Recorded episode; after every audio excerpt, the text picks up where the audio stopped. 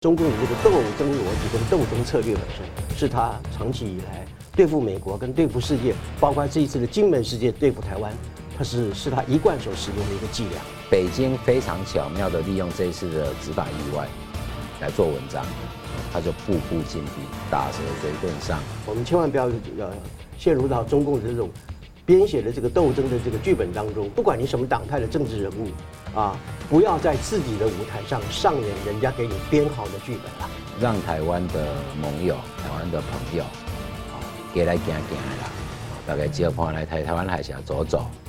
啊，呃，中国就不敢这么这个恣意妄为。中国人民本身啊，你再有强大的一个忍耐力，到了真正最后已经是忍无可忍的时候，这一场社会抗议和社会暴啊，这种暴动是一定会怎么样大规模的，而且是连串的发起。中共的垮台啊，不仅是一个理论上的一个必然，实际上的一个必然，同时也是人民最终选择上的必然。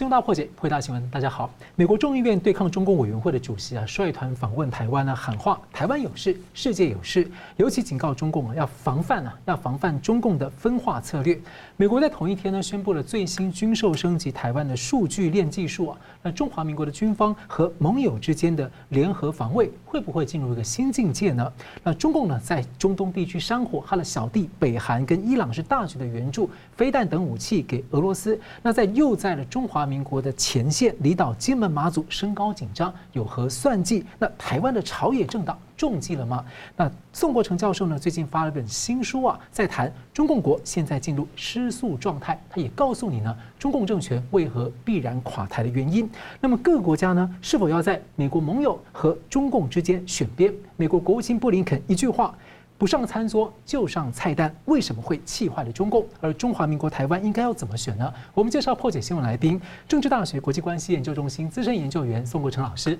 啊，主持人好，郭副院长啊，你好，各位观众大家好。国策研究院副院长郭玉仁教授。主持人好，宋老师好，各位观众大家好。我们现在看到这个众议院的抗共委员会呢，首度组团访问台湾呢。盖拉格率了两党议员呢，强调是对台湾也对区域发出信号，而且也向敌人发出了信号。我想请教宋国成老师啊，怎么解读呢？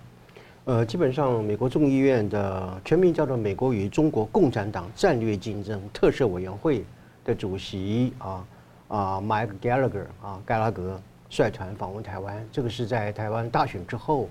第二批的这个重量级的美国国会议员对台湾的支持啊，呃，而且明白了就是说这一次的事情呢，呃，是展现怎么样？呃，美国对啊台湾的一种跨党派的支持啊，跨党派的支持。所以我觉得这一次的访问，我觉得是一个令台湾和台湾人民非常欣慰的一件事情啊。呃，因为它带来的是一个怎么样？美国持续的以坚若磐石的一个姿态来支持台湾。啊，那么保护台湾的这样一个讯重大的一个讯息啊，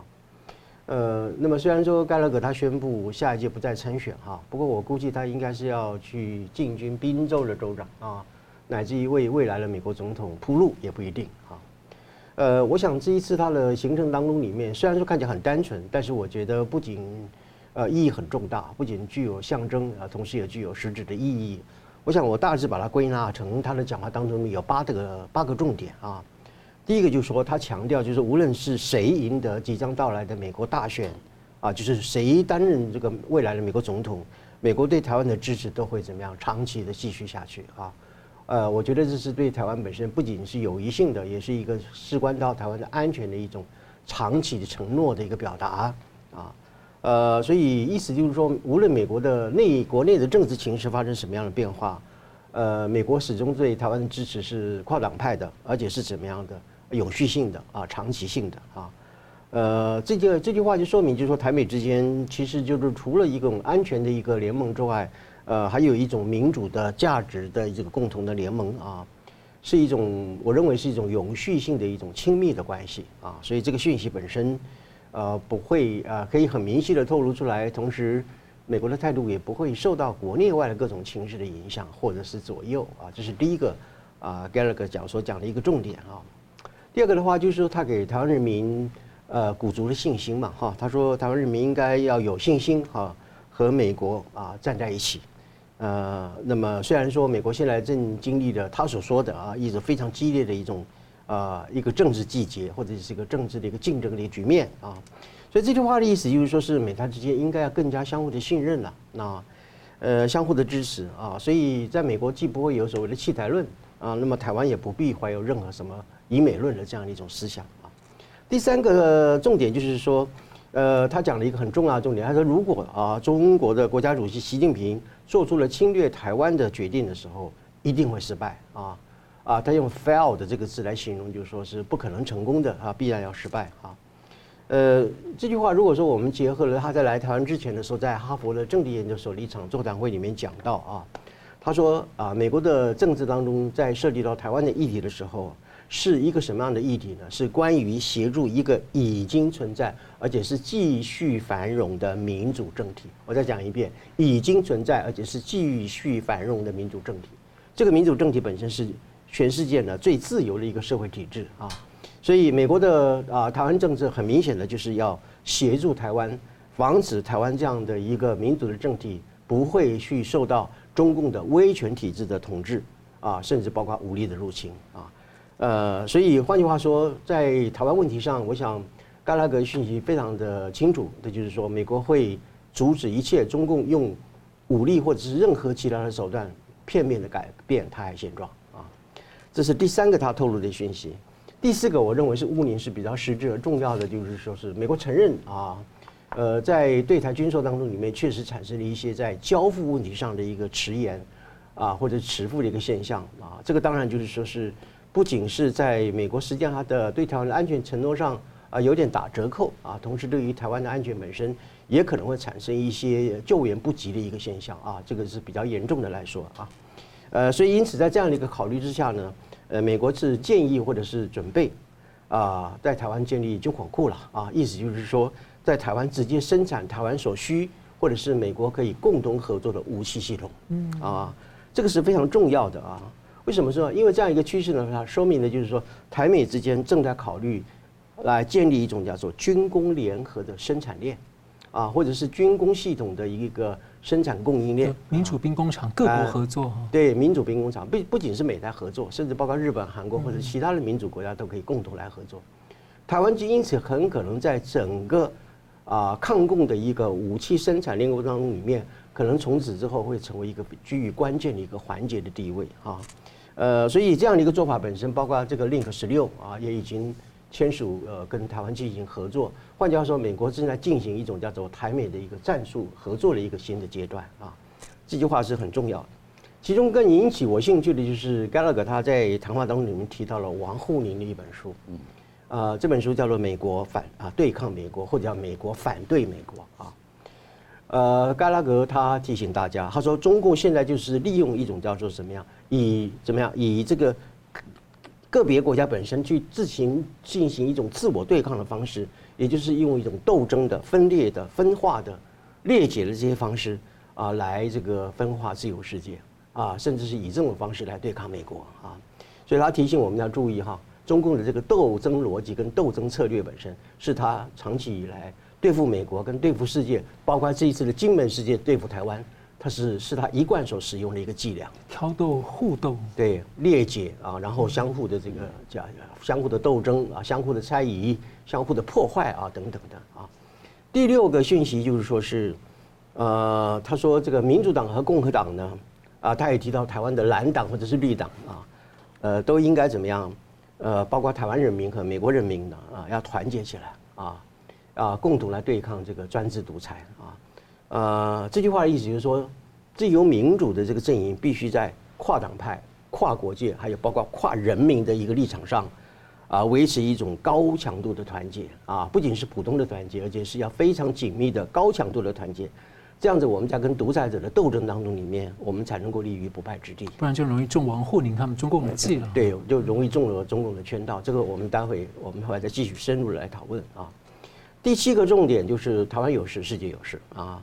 呃，所以意思就是说，台湾如果遭到中共的入侵的时候呢，呃，台湾是不会孤单的，啊，呃，也不会处于孤立无援的状态啊。我相信全世界民主国家都会来帮助台湾啊。这是第七个他所透露的重要的讯息啊。第八个就是比较呃感动人家的，就是说，他说台湾啊，必须啊像今天一样啊，或者是一直保持着一个在黑暗中啊，能够自由的，而且是非常猛烈的哈，呃，那么甚至是包括是不可思议的哈，令人难以呃，令人非常佩服的一种啊，一一直民主的一个燃烧的蜡烛啊，这句话我觉得是非常真情的感人啊，也令人家非常的感动啊。呃，所以这句话的意思就是说是，呃，美国对呃，特别是盖勒格这样的一个这些挺台的团体本身对台湾是一种真情流露的支持啊，反映出说盖盖拉格的这个代表团呢，是一个有思想、有信仰，而且有坚定意志的反共圣徒啊。呃，这种友谊呢，我认为非常值得我们台湾人民呃感谢、珍惜，并且加以尊重啊。所以我觉得盖拉格此行虽然说时程非常的短啊，看起来任务也很单纯啊，但是他所对台湾的带来的一个支持与承诺，我觉得台湾人民都必须要怎么样铭记在心的。嗯，台湾有事，世界有事，一个体现啊，是在盖拉格访台这一天呢，美国拜登政府宣布了他任内的第十三波的军售，而是升级台湾的 Link 十六的系统。提升了，先期规划要派四百个人来台湾呢，帮忙做协助评估啊。那两党议员也都很关心，刚刚这个老师提到了，就是说呃武器交付的速度啊，还提出要做这个呃台湾的军火供应链啊，作为这个重要伙伴。所以我想请教郭老师哦，怎么看说呃就这两点的观察，特别像是可能会涉及到这个跟盟军的共同作战图像，你怎么理解呢？呃，我就接着宋老师刚刚讨论到 Gallagher 这次来台湾，呃，我认为说这个。除了这种战术跟台湾的整合之外，第一个当然就是他是前后任特色委员会的主席啊，现在是 Gallagher 之后是那个 Moriarty，嗯，对，所以这是代表一种这个传承，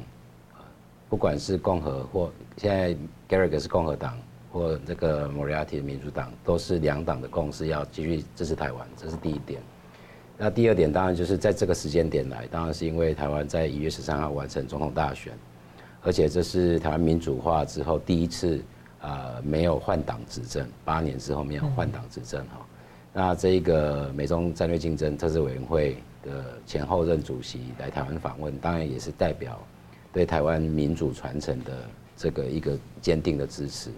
那第三这个部分是比较少媒体有去报道到的。其实，在这个特色委员会来台湾访问之前，呃，已经有跟日本还有跟菲律宾。在这个所谓的美中的战略对抗上面，日本跟菲律宾还有台湾这三个国家都扮演非常重要的角色。那其中其实涉及最深入，也跟 Link Link 16有关的，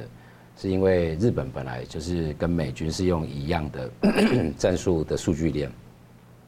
那这个部分其实特使委员会来台湾之前，已经跟日本还有跟菲律宾，菲律宾是未来也会采用同样的这个。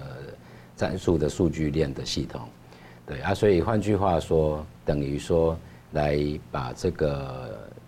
一岛链的民主国家，用透过这个战术数据链的方式把它串在一起，啊，所以才会谈到第四个，就是说，其实从二零二二年的八月二号，佩洛西来到台湾，八月四号到八月八号，中共六个演习，六个 zone 的军演。其实当时美军，尤其是驻冲绳美军，是非常密切的在关注台湾国军对于共军这种大规模的侵扰行动的反应能力。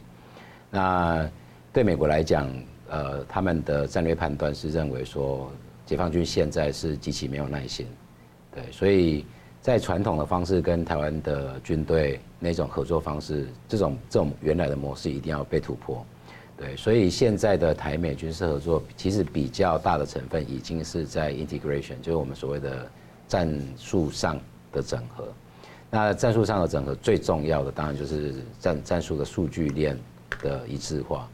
对啊，所以这个部分主要反映在三个战术用途。第一个当然就是我们讲的 ASW，就是反潜作战啊，如同我们所都知道的，这个用 P 三 C。来做反潜工作的，呃，最大的机队当然是美国。那第二大的机队其实是日本，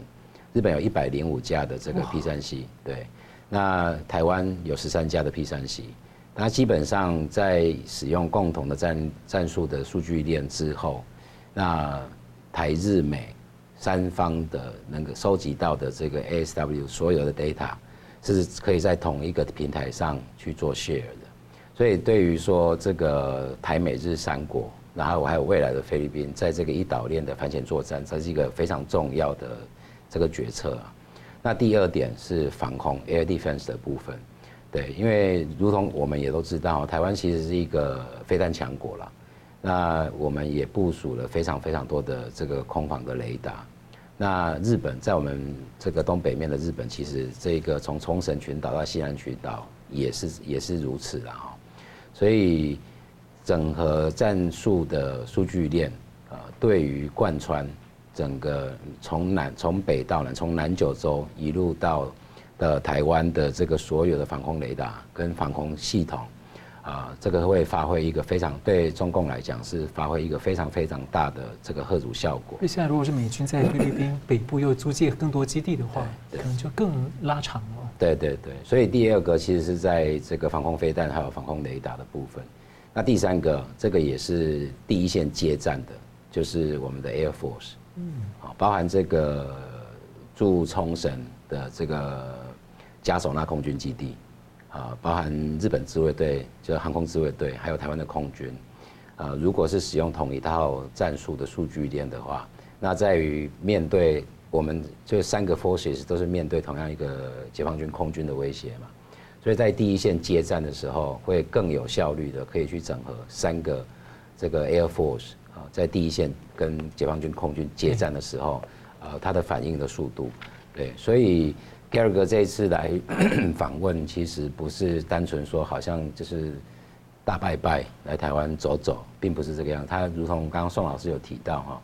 他在这个政治战略上面，然后在这个军事的战术方面，其实这次带来的都是非常强烈支持台湾的一个讯号。对，嗯，深圳网友追问一下，就是呃，之前媒体有报道说，美国在协调北约提供这个 Link 二十一啊，来帮台湾升级数据链。那如果十六的话，整整体升级之后，那 Link 二十一可能也可能牵涉到北约的这个联合作战了。所以您怎么解读这个信号在未来的可能性呢？呃，其其实这个就要讲到说，在冷战时期哈，在冷战时期，所有的美国盟国哈有两个噩梦，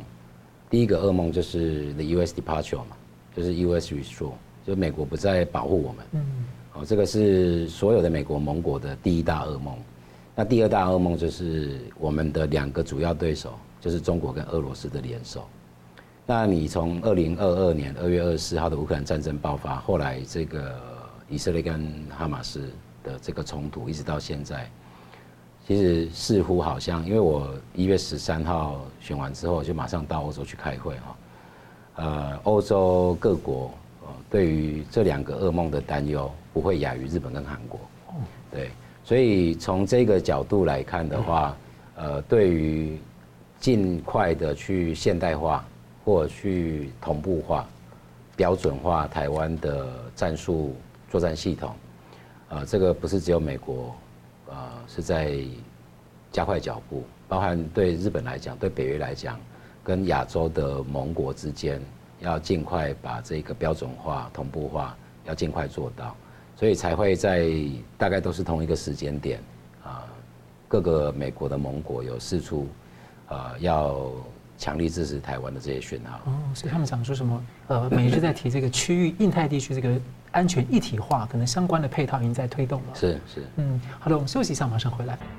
欢迎回来，新闻大破解。中共啊，在中华民国的前线金门啊，升高紧张。但是呢，有学者说，其最更紧张的可能是美国跟日本啊。美日韩外长呢，最近在 G 团体的场边呢，公开的关切台海的和平稳定。那金门呢，被认为是镇守中华民国台湾的门户，那也是打开台湾的钥匙啊。那台湾呢，被认为是这个国际扼守共产扩张企图的咽喉啊。那宋老师，您跟明居正老师经常这两年啊，经常在提醒大家，就是。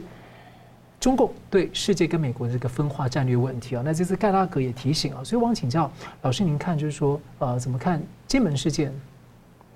呃，盖拉格这次来的时候，我刚刚有提到，他特别提到了一个王沪宁的一本书，叫做《美国对抗美国》啊。呃，盖拉格认为就是说，中共就是利用怎么样人与人之间的相互对抗的策略啊，也就是所谓的阶级斗争了啊，来分裂国家、分裂盟友啊、分裂伙伴。甚至是分裂自由世界啊，所以盖拉格的这句话给我们一个很深刻的一个提醒，就是说，今天在金门事件上面，中共也是用一种什么样的策略呢？台湾对抗台湾，也依然就是让我们陷入到一个内部的一种人与人之间的相互对抗的这样一种策略来呃对付我们，所以这点我们要特别的小心啊，是啊，特别的小心。对于金门事件，我个人有三个看法啊。第一个，关于我们这个金门的这个啊限禁海域，就是关于限制和禁止海域，很有些人认为就是说不符合国际法了哈。划定这个东西没有国际法的基础啊，呃，这个是一个不懂国际法的人嗯本身的一种错误的说法。为什么呢？因为所谓的禁止海域呢叫做领海，嗯啊，然后限制海域本身叫做接连区或叫连接区都可以啊。呃，全世界没有一个国家说啊不具备所谓的。所谓的海岸巡防队啊，只要你有是一个呃岛国或者是一个沿岸的一个国家啊，所以我们所谓的禁止或者限制海域，其实只是为了在执法上方便于一种认定的标准，实际上是完全符合国际法的啊。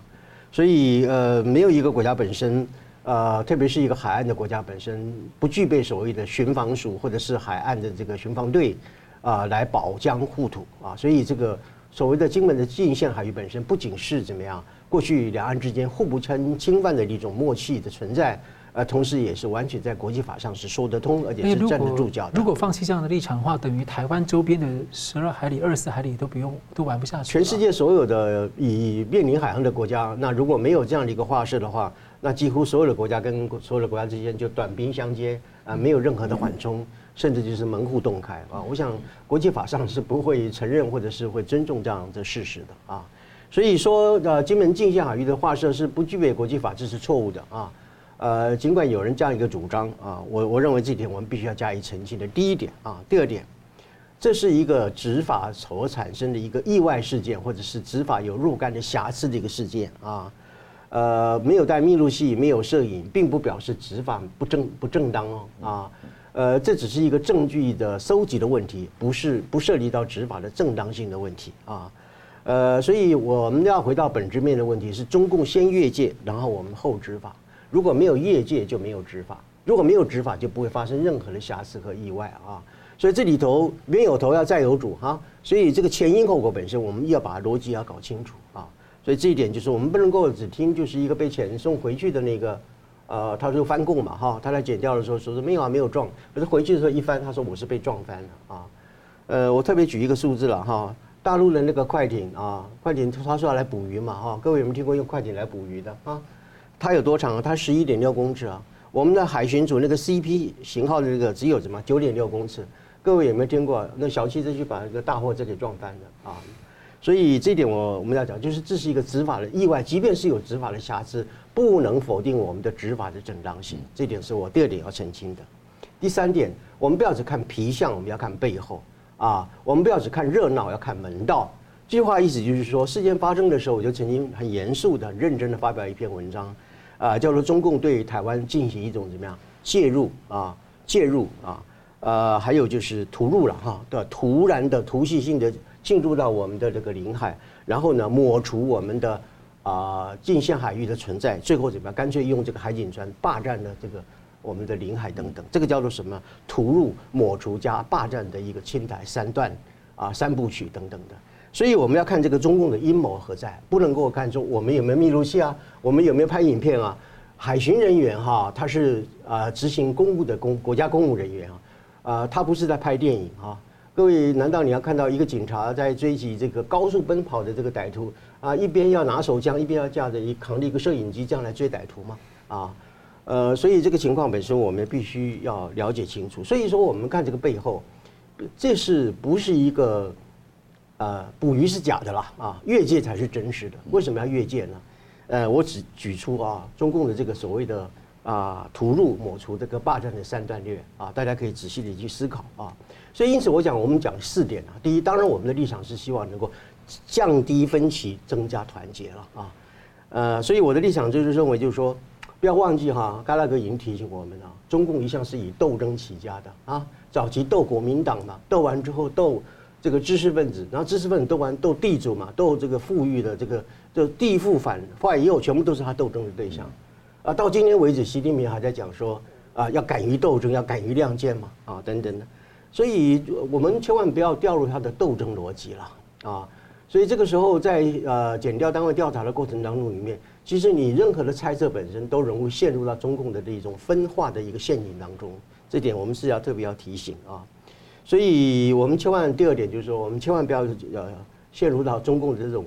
编写的这个斗争的这个剧本当中啊，特别是到我们国内的这个各不管你什么党派的政治人物啊。不要在自己的舞台上上演人家给你编好的剧本了，啊，这个就是它是什么变化的剧本呢？它就是用两条人命来对台湾进行道德绑架嘛，嗯，呃，然后用这个呃屠戮的这个方式本身抹除，像抹除台海中线一样的抹除我们的这个近线海域，最后干脆用武警船怎么在周边在那边所谓常态性这个巡巡查等等的，就是要霸占我们的领土啊，所以这点我们一定要。呃，不仅就是说是要大内宣，而且我们大外宣，要让国际社会充分了解中共在金门事件当中里面他的图谋是什么，他的目的是什么啊？这是第三点。因为他习惯他在中国境内对老百姓、对上访的民众，很多打死的怎么样都不了了之呢。对啊，因为大对啊，大陆有人讲说要两条人命要血债血还嘛哈。我在这里问大家了哈，啊，三年大饥荒的时候啊，中国大陆死了多少个人？上千万人呢。为什么不像中国共产党去对这个几千万的人血债血还呢？啊，你说我们执法不当等等东西，中共不是一天到晚远赴一千公里的黄岩岛在驱逐、在驱离菲律宾的渔船吗？你可以执法，台湾不能够执法，啊，那你在驱离黄岩岛的菲律宾居民的时候，请问你有带摄像头吗？请问有带密录器吗？你有把这个还是菲律宾把公布的这个实际的情况？你从来都是只字不提，而且是隐藏资讯。其实台湾的海巡一般在区域来说，相对来说大家都觉得台湾海巡算是很温和的。是的，是是的。所以最后一点我要强调就是说是哈，中共之所以这些年来在世界各地煽风点火，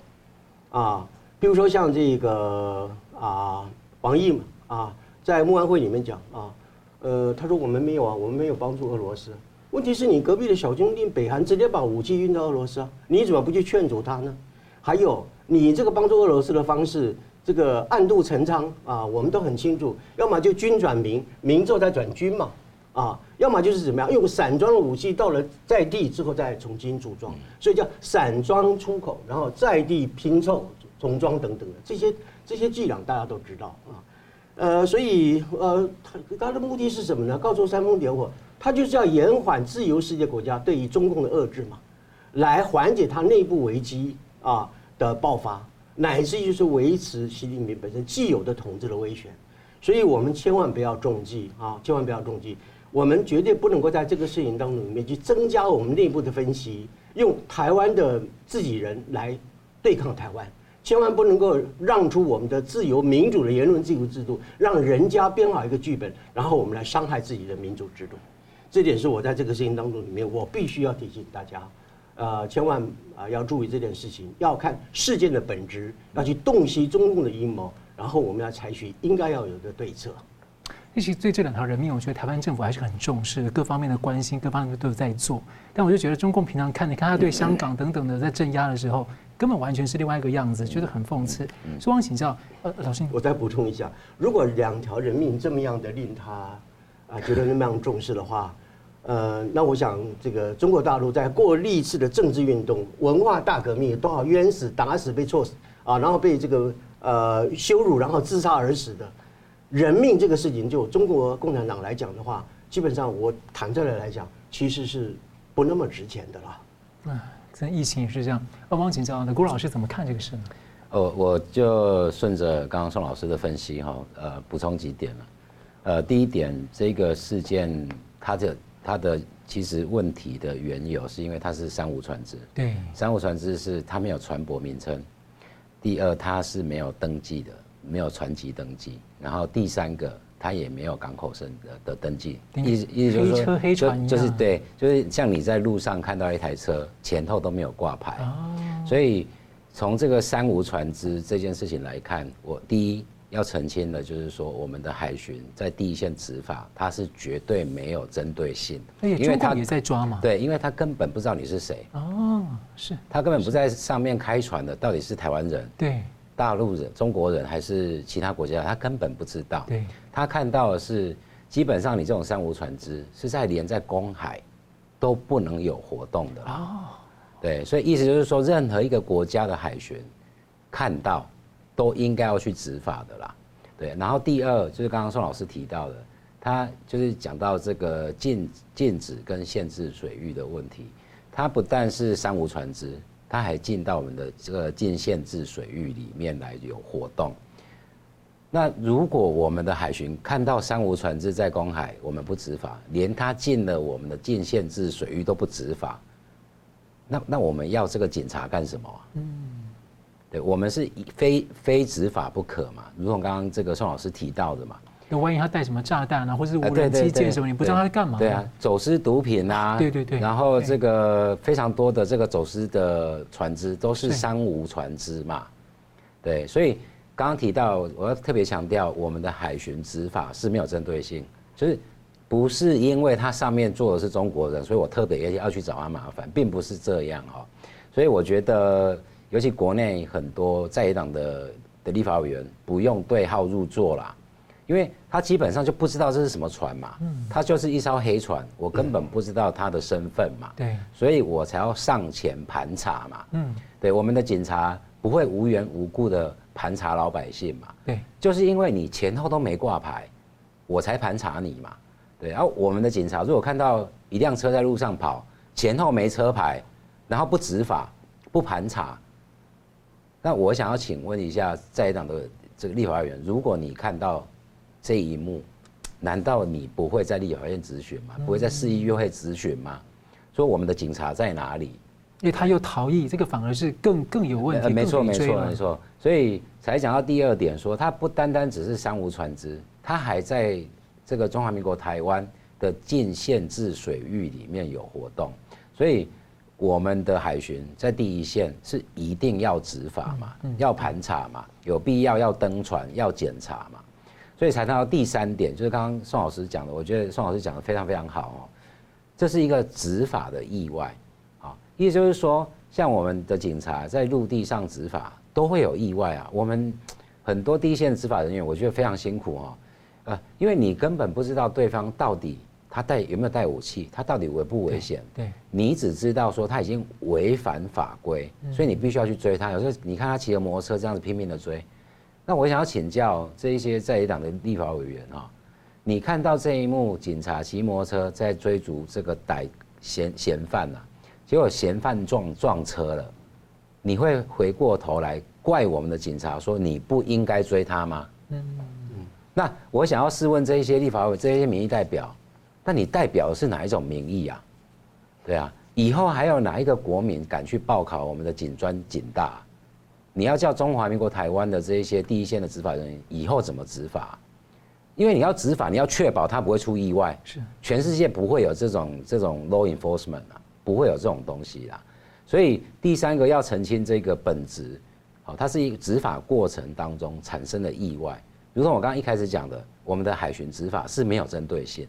然后第二，他已经很明确的违反了中华民国台湾的法规，所以我们才必须执法。那第三，在执法过程当中，不管哪一个国家的执法单位都会有意外啊。好，大家可以去找找，你绝对找不到任何一个国家的执法单位是零意外的啦，没有这种东西啦。大家都有骑车、骑摩托车、骑开车嘛，有哪一个人能够打包票？我今天开车出门、骑车出门，绝对不会有意外。对。所以这是一个本质上完全是执法产生的意外啊。然后第四个，我觉得这个刚老师、刚刚宋老师也有提到了哈。你在产生意外之后，你的财政啊，你身为中华民国台湾的这个民意代表，你怎么会去相信逃逸之后，哦，这个翻供词的嫌犯，你怎么认为他的话比较有可信度？反而是去质疑我们的执法人员所讲的话，对。宋老师刚好提到，我我这个我要再强调哈，有意外，包含这一次执法过程当中的瑕疵，那个也是意外。就如同我刚刚一开始提到的，这些瑕疵不是我们的执法人员故意要制造出来的瑕疵嘛？对啊。那以后就出去，只要一出去就开密录器，然后二十四小时这样子。对，就政府提供经费，没有没有录密录器，警察就不能执法嘛？当然不是这个样子嘛。对啊，所以就是说，包含行政上面在执法过程当中的一些瑕疵，他也不是刻意要针对这一艘船。对，it just happened。就在那个时间点，就是就是没有东西可以去辅助收证嘛，对。可是你不能用这一些执法过程的瑕疵，来去反过头来，哦，这个本末倒置说我们的海巡执法是没有正当性，哦，这个就已经违反比例原则了啦，哦。那最后一个，这个我们要回到说，刚刚宋老师也有提到了，这个中国对于台湾的这一种。呃，我们讲切香肠哈，他反正每一年都有安排节目了，哦，像去年他的重点就在台海中线嘛，那今年的重点其实就在于说，这个他本来就计划好要否定台湾的这个二十海里的临界区，对，啊，包含这个刚刚宋老师也有提到，然后他要在实际上要 deny 要否认你有这个在台湾海峡战备警巡的权利。所以啊，他在增加他的战备警巡的这个频度跟强度嘛，这一些是本来他就安排好的剧码，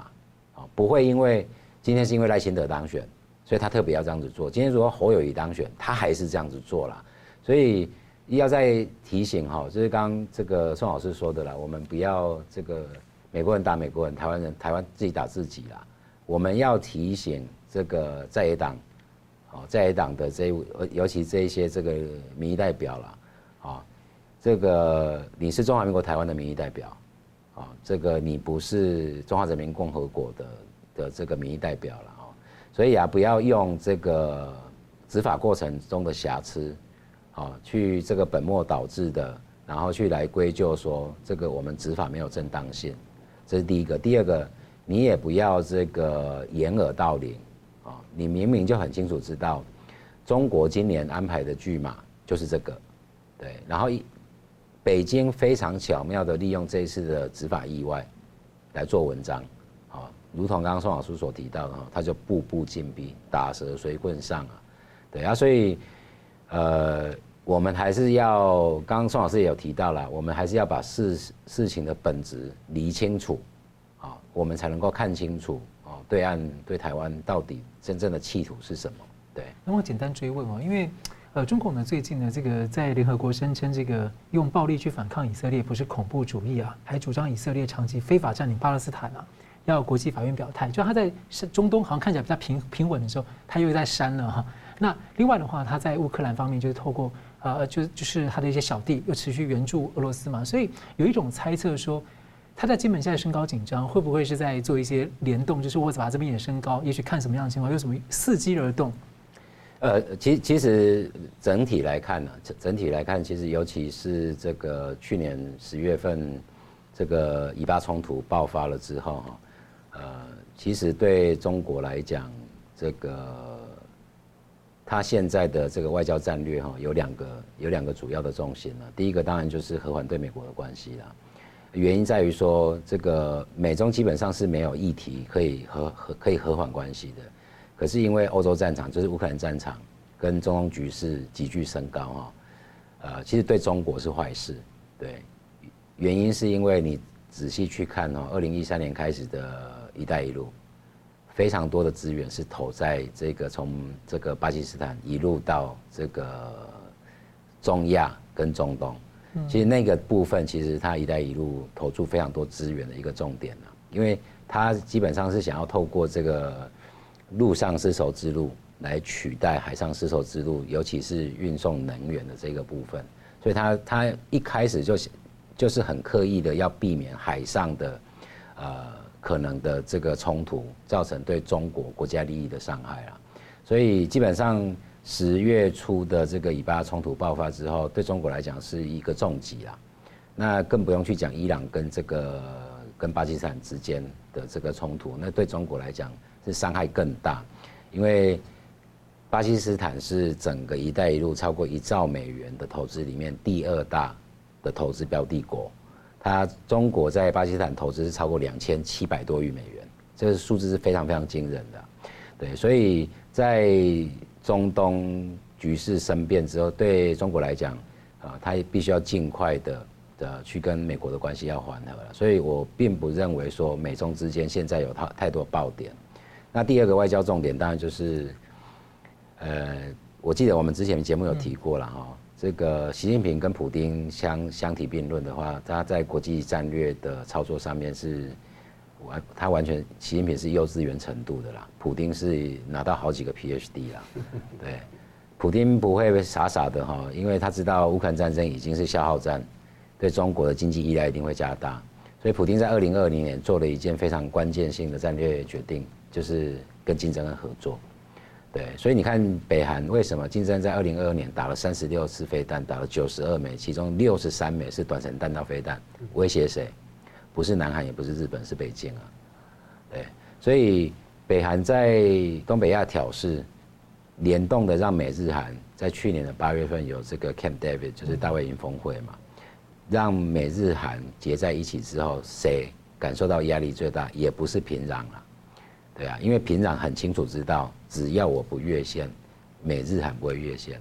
可是美日韩串在一起，谁的压力对最大？北京的压力最大，所以他必须要透过缓和对莫斯科的关系，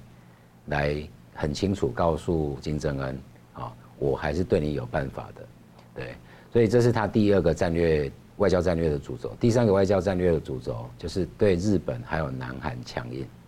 所以他也同时在告诉金正恩。我是可以帮你的，对，我 I I could be very harsh on Japan and Korea，对，所以他也希望金正恩说，你不要对俄罗斯一面倒，对。啊，所以在外交战略这么繁忙的时刻，对北京来讲啦，这个多头烧嘛，我并不认为说这次金门事件啊，我觉得他是在想办法占台湾便宜，如如同我刚刚提到的哈，他有年度计划啦。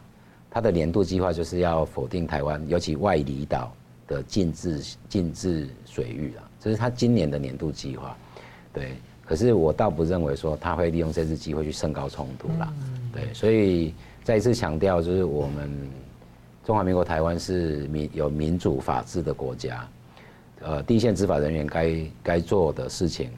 对，看到执法人员就就该做。那在这个过程当中，纵使发生意外，不要说民意代表，连我们一般的老百姓都要对我们的第一线执法人员要表达充分的支持。如同刚刚宋老师也有特别提到。嗯，好的，感谢。我们休息一下，马上回来。欢迎回到《新闻大破解》。宋国成教授呢，之前呢曾经长期啊在中国大陆做田野调查，还有很多的政治观察，他对中共呢有很多本质很深刻的观察跟见解啊。那之前在我们节目也提出了很多独到的观点啊，所以我想请教宋老师，你最近出了一本书啊，叫《失速中国》啊。所以，请谈一谈为什么写这本书啊？那失速的内涵啊是什么？嗯，好，我向各位观众啊、展示一下我出版了一本新书，叫做《失速中国》啊。呃，我首先我想告诉大家的就是说是为什么要写这本书了啊？最重要的原因就是说，呃，我们先讲这个“失速”两个字的意思，它有两个含义了，一个是就诗的含义。呃，在习近平统治之下的中国，我觉得已经失去了一个健康的、正常的国家与民族发展的目标了。这个目标已经失落了、模糊了，啊、同时也没有办法达到了啊。呃，所以“失”的意思呢，就是失落的意思，就是中国在中共这个政权的领导统治之下。啊，我觉得已经失去了民族的生命力，失去了国家发展的愿景等等，这是第一个，就“失”这个意思来说。第二个就是从速度上来讲啊，呃，由于这个习近平已经彻底抛弃了这个邓小平的改革开放嘛，最近不是又搞了一个什么湖南什么思想大解放啊等等的，这个思想是解放不了的吧？因为没有人敢去解放习近平的思想啊。所以“速”的意思就是说，是在脱离了习近呃邓小平的改革开放之后，习近平呢不仅是怎么样，在方向上走错了一个错误的道路，同时在中共走向崩溃的过程当中里面，他加速了这个进程，啊，所以所谓“失速中国”的意思是从“失”跟“速”这个两个两个含义来加以说明啊。呃，所以这本书是我个人啊及应该有三十五年的中国研究的一个经验啊。呃，那么是台湾第一部呢，以习近平为主题啊啊所出版的一本著作啊。呃，同时呃，这本书最重要的一个主题就是如何去了解和分析中共啊必然走向垮台的一个历史的判断啊。呃，这种 historical judgment 就是我的那个历史的判断，就是说是从过去十年以来，由于习近平错误的政策，现在还在继续的延续这个错误的政策，使得呢，啊，使得这个这样的一个统治的期间是用一点一滴的渐进式的一种衰败、剥落、萎缩，慢慢的终究会走向一个终极崩溃的过程。它整个加速了这个过程，对，而且这个速度是不断的在加速啊，所以这本书一个最重要的一个重点就是在习近平啊，我也谈到他的个人这个成长的过程啊，什么梁家河的下放的经验啊，呃，乃至于就是因为他很缺乏对西方世界正确的了解啊，呃，脑子里面无非就是毛泽东主义的教条啊，所以在这样的一种意识形态之下。呃，把中国走向了一个，即便是回头也不是岸的一个错误的道路上啊。所以在这样一个情况之下的话，我认为，啊，中共的这个垮台不仅是一个历史的必然啊，同时这个速度本身很快就可以看得到。啊，为什么？因为习近平从他的养成到他现在的一个统治啊，呃，我认为四个字啊，这个叫做末路狂奔，蛮牛撞墙啊。呃，这是我对于这本书的一个最重要的一个内容啊。呃，另外一方面就是说，啊，我们在深入到整个这个习近平统治之下的中国哈，我基本上是把这个民族跟国家是分开的。另外就是中共政权和中国人民，我是予以区分的啊。中共既不能够代表所有的中国人民，所有的中国人民也不一定怎么全心全意的支持中国共产党啊。所以这是两很多种不同层次的一个概念。而我所针对一个基本的目标就是。啊，中共特别是习近平个人，由于他的独裁者的误判，所导致的中国人本身已经是怎么样，没有办法在这样一种起死回生的状况之下，啊，获得啊这种解决哈。我刚刚提到这个中共的这个湖南这个这所谓的思想解放嘛哈，哎呀，其实最应该得到解放的是中国人民了啊，然后继续不愿让中国人民启蒙获得自由与人权的，正是习近平这个人啊。所以，习近平的中国梦呢，是中国老百姓的白日梦；习近平的民族的伟大复兴呢，却是中国韭菜百姓的向下沉沦。啊，所以我们在这个疼惜中国人民的韭菜命运的同时，我们更应该回头来看，是谁带给了这个中华民族这么深重的灾难？是什么人带给了中国韭菜百姓如此向下沉沦的悲剧？以及这个政权本身？在走向一个凋敝和衰亡的过程当中，里面，它会面临到一个什么样的过程和危机啊？那主要是很多其实它可能体制性的必然嘛，嗯，就是说它可能跟人性、跟自然规律的一些背离，所以这个是一个过程。对，所以说讲起来，就是说中共的垮台和灭亡其实是有呃有一些规律可循的哈。呃，一方面是它的理论和意识形态的必然终结的这样的一个第一条宿命。第二个就是说，共产党的一个集权统治本身是不可持续性，而且是必然崩溃的这样一个必然性。最后就是说，中国人民本身呢，你再有强大的一个忍耐力，到了真正最后已经是忍无可忍的时候，这一场社会抗议和社会暴啊这种暴动是一定会怎么样大规模的，而且是连串的发起。所以三个必然的规律啊，让我觉得就是说，中共的垮台啊，不仅是一个理论上的一个必然。实际上的一个必然，同时也是人民最终选择上的必然必然。呃，所以另外我就提到，就是说在二月二十五号，也就是接下来的礼拜日啊，呃，下午的两点到三点呢，呃，在世贸一馆的国际书展啊，呃，叫做 B 一二三三的摊位啊，有由出版这本书的《金周刊》所举办的一次啊，就是我的新书的一个发表会。呃，那么独立视频人桑谷律师也会啊到场哦，和我一起主持啊，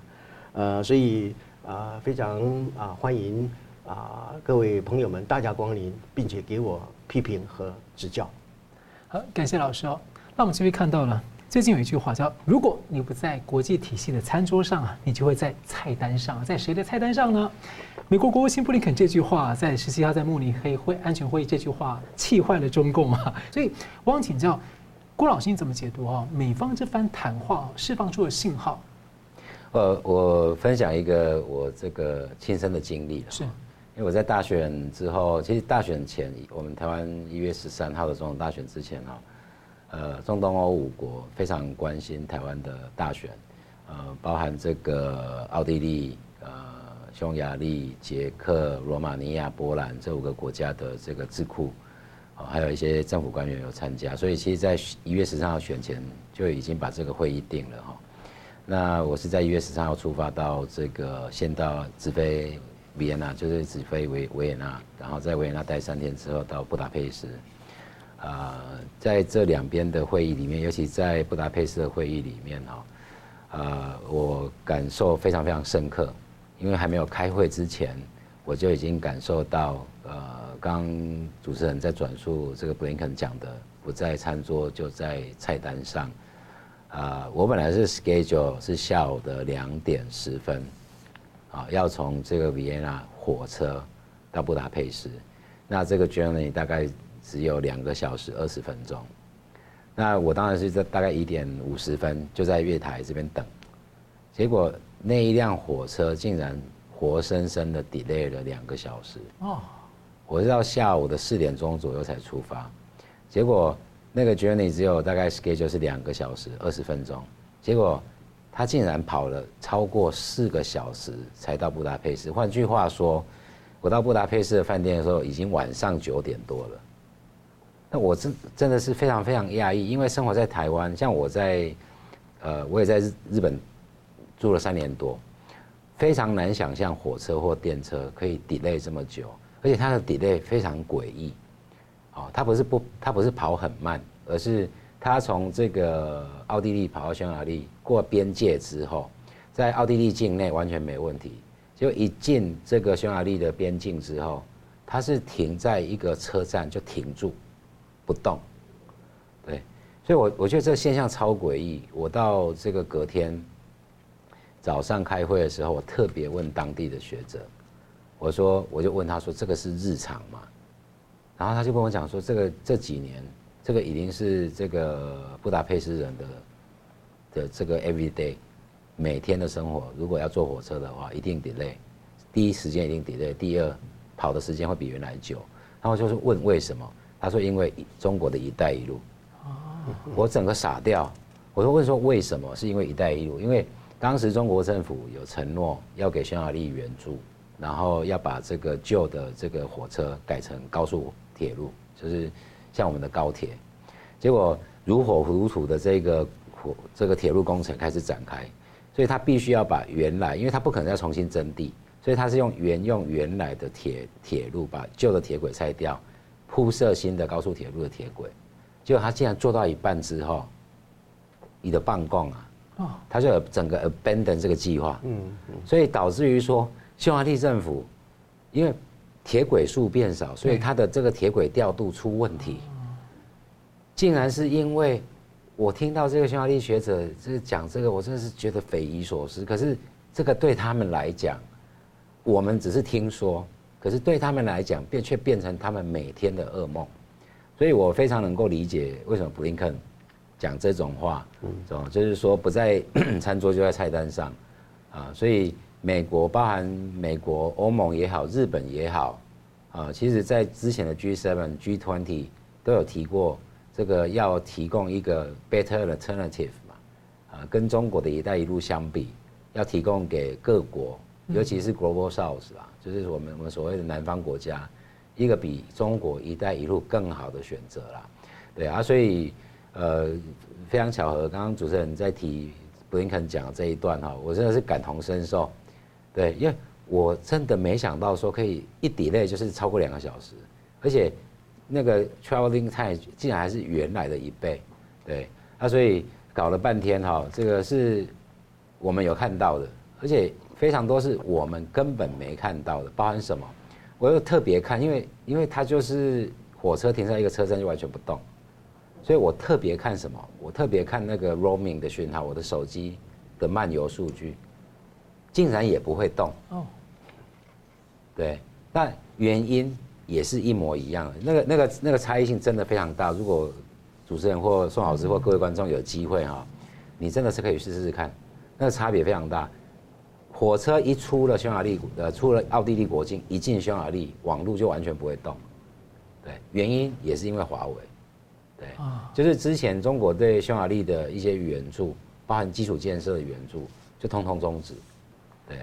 对，好啊，所以匈牙利是作为整个欧盟国家里面最亲中的一个国家。现在还是对，现在还是哦。对，所以这一些因为“一带一路”造成的噩梦啊，其实现在在匈牙利国内，我我这次到这个布达佩斯去开会，感同身受。对，他们开始把目光转移到台湾身上，而且对台湾的这个受到中国的一些侵扰，哦，这个威胁的事情是非常非常关切了。嗯，对，因为他们自己这个感同身受，对，所以我我认为说。包含像捷克的转变也非常大了，对，这几年捷克的转变也非常大，立陶宛也是嘛，对，所以我相信包含奥地利、包含匈牙利，我觉得蛮快的啦哈，这个这个负面的中国带来的负面影响，我觉得蛮快会在这些中东欧国家，很快就会有这个后续的发酵作用。嗯，所以台湾有很多的新的机会，整个阵营的重组哦。好，节目最后我们请两位跟一分钟啊总结今天的讨论，宋老师。呃，盖拉格的访台，呃，传达了美国对于台湾跨党派的支持，啊、呃，同时提醒我们如何去中共啊、呃，注意中共这个以斗争为基础的一个策略等等的，呃，我觉得我们不仅表示非常的欢迎，而且我们也非常的尊重，非常的珍惜啊。呃，这是第一点。第二点的话，就谈到金门事件啊，我一再的强调就是说。呃，在未来啊，当然往事已矣了哈，来者可追了。对于未来我们处理这件事情，我提出两点建议啊。第一个就是说，呃，我们不要怎么样啊，以有胆以自己的民主来骂自己的政府，而却无胆于以国家的尊严来谴责中共啊。呃，我们不能够掉入中共这种我刚所讲的斗争逻辑的陷阱当中啊。呃，更重要的是，我们绝对不能够掉入这个中共这个。以台湾来反对台湾，就如同王沪宁以美国来反对美国的这样的策略，我们千万不能掉入这样的陷阱当中。所以现在所有的猜测都是口水，啊，所有的攻击本身都是无济于这个事情。我们就是依据法治主义文明处理的方式，降低我们内部的口水的分歧，提高我们的团结，这样子我们才能够抵抗中共以阶级斗争对台湾进行的分化和统战。这是我要特别。啊，来强调的哈。那么至于因应之道呢，我要强调一点，就是说我们的国军呢，基本上是不能够示弱啊。爱好和平，并不等于我不采取军事军事介入的一个手段啊。呃，军人的职责本来就是保疆护土啊。呃，所以这个我认为啦，就是说，呃，这个我们要以其人之道还治其人。既然它是常态性的这一个巡航嘛。那么我们的国军也应该至少配备一定武力的船舰，在我们的领海地区进行一种相对应的一种战备警巡，呃，否则的话，你一再的妥协和退路，恰恰是给中共得寸进尺、变本加厉的一个机会啊，呃，所以在这种情况之下的话，我最后我要提供台湾的在地协共者啊，呃，不要在自己的舞台上面去扮演上演别人给你编好的剧码。这个剧码就是中共的介入、抹除、霸占的一个“青台山战略”，同时用两条人命对台湾进行道德的勒索，还有情感的威胁。这两条路本身，我希望台湾的在地的协共者要知所熟练，同时要明辨是非，不能够把一个事件扩大为台湾内部自己的分裂。中共最期待的就是台湾内部的分裂，好怎么样掉入他为台湾所设定的一个巨大的陷阱。感谢郭老师。呃，首先就是就金门事件来讲哈，刚有特别提到，它是一个珊瑚船只。然后第二个，它在台湾的禁制呃水域内呃做非法的活动。然后第三，呃，执法人员并没有第一线执法人员并没有针对性，因为根本不知道这个船上的人到底是哪一国人，对，所以完全没是没有针对性。然后第四个就是这个是常态。哦，每一个国家，包含台湾，包甚至于包含中国自己的执法人员，在第一线都会常常出现意外了，对，所以执法人员的薪水都特别高，因为他的这个他的这个不可预测性本来就非常高，所以他是完全是一个执法过程的意外。然后第五，因为执法的样态真的非常多，它的状况非常多，所以在各国执法人员都一样，都会常常出现这个执法的瑕疵。可是不会因为这些执法瑕疵去影响到它执法的正当性，除非是核心的瑕疵嘛。对，除非。然后第五才谈到说，其实这个本来就是这一个执法意外，呃，造成的这个纷争啊，正好提供北京啊，如同刚刚宋老师所说的，然后台湾打台湾嘛，啊，正好提供北京一个非常好的理由啊，去执行他在二零二四年本来就准备好的剧码，就是什么台海内海化，所以才会牵扯到第六点，就是说，其实我一直主张说。台湾从来没有一天是主张台海是中华民国的内海，可是中华人民共和国一再的强调台湾海峡是内海，对，所以我认为说，呃，对台湾来讲，我们这种国家量体是不可能跟中国那种国家量体做抗衡啊，所以我认为说台海的国际化，啊，inviting our friends，啊，就是让台湾的盟友、台湾的朋友。给来行行的啦，哦，大概交朋友来台台湾海峡走走，啊，呃，中国就不敢这么这个恣意妄为，所以我们看一下，除了美国是固定每个月都会有以外，法国是法国政府很明确的讲，一年至少两次，那加拿大在去年是走了三次，甚至于说遇到中国非常不专业甚甚至危险的拦截，加拿大总理还是咬定就是我们。一定会走这个国际水域，对，所以我们会通过台湾海峡，无论中国给加拿大的压力有多大，哦，这个我要特别提到，加拿大的真的是非常有勇气的一个国家哦。你拿加拿大的这个国家量体跟中国比，是很容易被中国霸凌的，对。可是加拿大还是坚持台湾海峡是国际水域，对，所以呃，像我们最近有非常多场合跟韩国跟日本。各个民主国家的官员一起开会，我也都鼓励他们哦，多来台湾海峡走走，对，呃，你们多来走，坏事自然就不会发生了哈。那最后还是要呼吁说，呃，这个是一个执法意外，对，那我我认为不应该你有不同的政治立场或政见，而本末倒置，然后去批判，因为一些执法瑕疵来批判我们自己的执法人员，因为不要忘了。他们也是中华民国台湾的国民，好，他们也是你的选票，好，以上谢谢。嗯，好了，非常感谢两位的分析，感谢观众朋友的参与。新闻大破解每周一、三、五再见。